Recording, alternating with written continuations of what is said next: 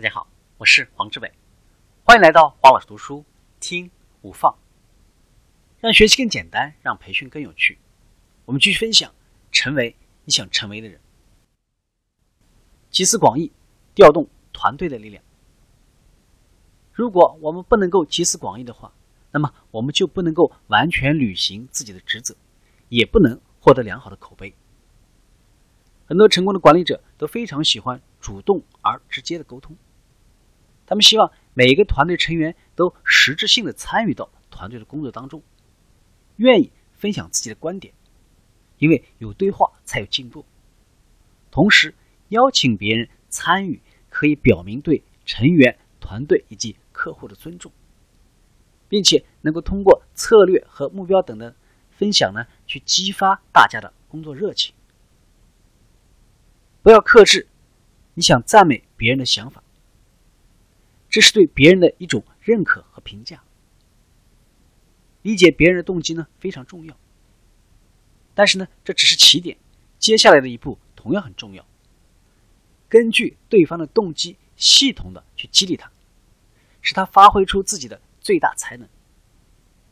其实，你的声誉和事业的成功取决于你能否充分的挖掘一个人的才能，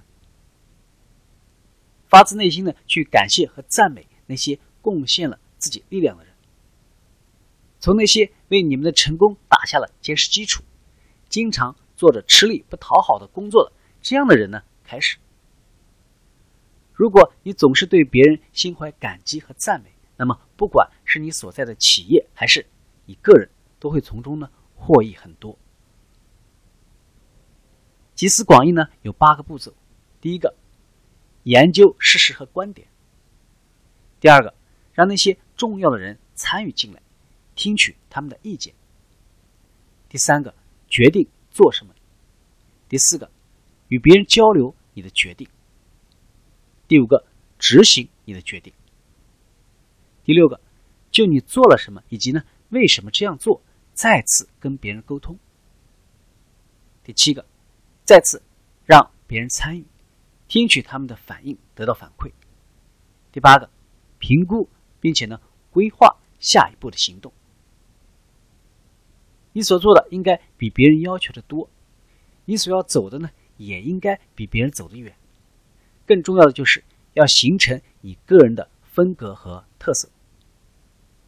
你如何说，如何表现，对方如何反应，感觉如何？当你和客户谈判或者去一家公司应聘的时候，通过四个如何。可以体现你的个人承诺。专注于如何，将会比专注于什么更容易让你取胜。很多人在面对潜在的顾客或者雇主的时候呢，如果从什么的角度来看，完全是合格的。不过呢，站在如何的角度，他们就很难脱颖而出了。从长远来看，那些最牢固、最长久、最能够经得起考验的关系，正是建立在如何的基础之上的。也就是呢，个人承诺。今天的分享就是这样，请关注我们的微信号“黄老师读书”，每周您都将收到黄老师读书的文字版本。听五分钟，不一样，新收获，新成长。我们下期见。